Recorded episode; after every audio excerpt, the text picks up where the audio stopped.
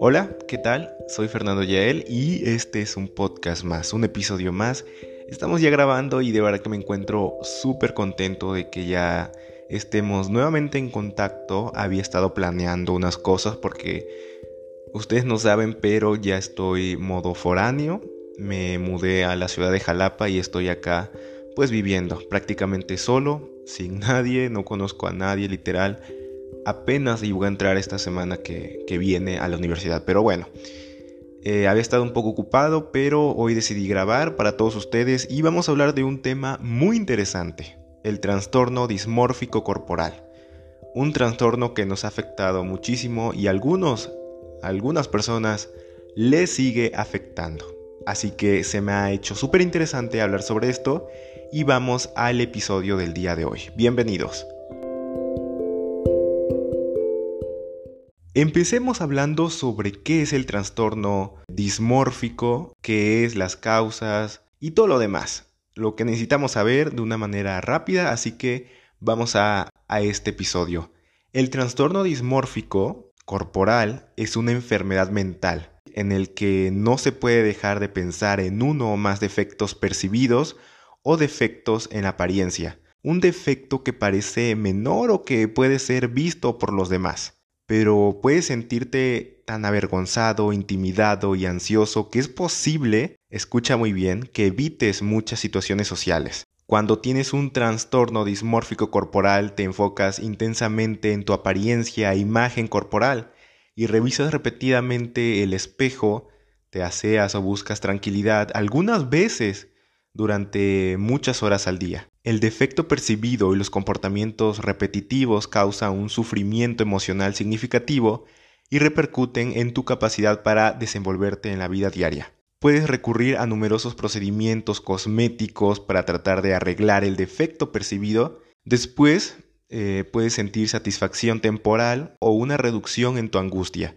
pero a menudo la ansiedad regresa y es posible que reanudes la búsqueda de otras maneras de arreglar tu defecto percibido. El tratamiento del trastorno dismórfico corporal puede incluir terapia cognitivo-conductual y medicamentos. Esos son los tratamientos que puedes hacer si es que estás pasando por esto. Actualmente las redes sociales nos han hecho pensar que tal vez somos imperfectos. Abusamos a veces, y yo, yo he pasado por esto, abusamos de los filtros, abusamos del Photoshop, eh, abusamos de muchas cosas que sentimos inseguras en nosotros y que muchas veces nos hacen pensar que pues no somos perfectos. Nadie es perfecto. A veces sí hay personas que, no sé, por ejemplo, recurren a, a cirugías y eso está bien, eso está bien porque te quieres ver mejor, pero a veces sí ya hay trastornos que afectan nuestra mente y eso por supuesto no está nada bien. Los síntomas son los siguientes. Estar extremadamente preocupado por un defecto percibido en apariencia que los demás no pueden ver o que parece poco importante. ¿Ok? Solamente tú lo estás percibiendo y eso puede ser dañino para ti. Estar convencido de que tienes un defecto en tu apariencia que te hace feo o deforme. Creer que los demás ponen especial atención en tu, en tu apariencia de una manera negativa o se burlan de ti tener comportamientos dirigidos a arreglar u ocultar el defecto percibido que son difíciles de resistir o controlar, tales como mirarse frecuentemente al espejo, arreglarse o rascarse la piel. Intentar ocultar los defectos percibidos con el estilo, el maquillaje o la ropa. Comparar constantemente tu apariencia con la de los demás. Buscar con frecuencia la aprobación de tu apariencia por parte de los demás tener tendencias perfeccionistas, buscar procedimientos estéticos con poca satisfacción y por último evitar situaciones sociales. Y es que ustedes no me van a dejar mentir, actualmente existen muchas cosas, las redes sociales, Pinterest, Instagram sobre todo, TikTok. Eh, nosotros estamos tranquilos viendo eh, estas redes sociales y vemos la foto de alguien, de algún chico, de alguna chica, y vemos las fotos y queremos ser como ellos vemos que se ve tan bien esa persona y decimos, wow, o sea, yo me quiero ver como, como esa persona y recurrimos a, no sé, a comprar excesivamente mm, ropa, accesorios, que tal vez no están a nuestro alcance, pero hacemos lo posible para comprarlo, para poder vernos como esa persona. Y a veces son cosas temporales, satisfacciones temporales que por supuesto son dañinas en muchas ocasiones. Yo digo que no digo que esté mal hacer eso, pero sí puedes llegar a ser dañino. La preocupación por tu apariencia, los pensamientos excesivos y los comportamientos repetitivos pueden ser indeseables, ser difíciles de controlar y consumirte tanto tiempo que pueden causar una gran aflicción o problemas en tu vida social, el trabajo, la escuela u otras áreas de funcionamiento. La preocupación de que la constitución de tu cuerpo sea demasiado pequeña o no lo sea suficientemente musculosa. Y esto obviamente ocurre más eh, en los hombres. Y lo confirmo, me, ha pasado.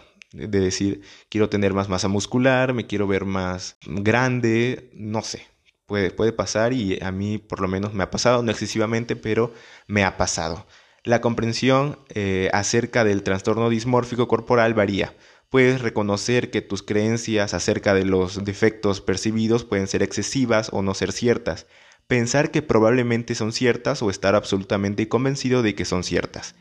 Cuando más eh, convencido estés de tus creencias, mayor será la aflicción y perturbación, escuche muy bien, que puedas experimentar en tu vida.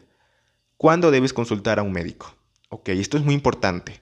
La vergüenza y la pena por tu aspecto pueden impedir que busques tratamiento para el trastorno dismórfico corporal, pero si tienes algún signo o síntoma, consulta al proveedor de atención médica o a un profesional de salud mental.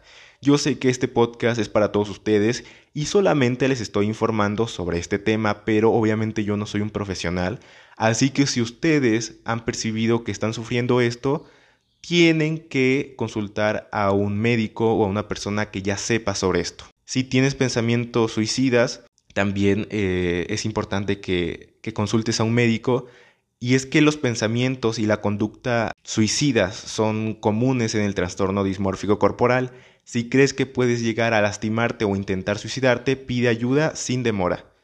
Puedes llamar a un número donde te asesoren, puedes investigar en internet, llama al profesional de salud mental o a un psicólogo y recuerda siempre buscar ayuda. Recuerda también buscar videos o podcasts como este donde te asesoremos nada más, donde te asesoremos sobre estos temas y ya tú investigues bien eh, alguna persona profesional, algún número, algún contacto donde puedas acudir para llevar un tratamiento sobre tu problema o algún trastorno, ¿ok?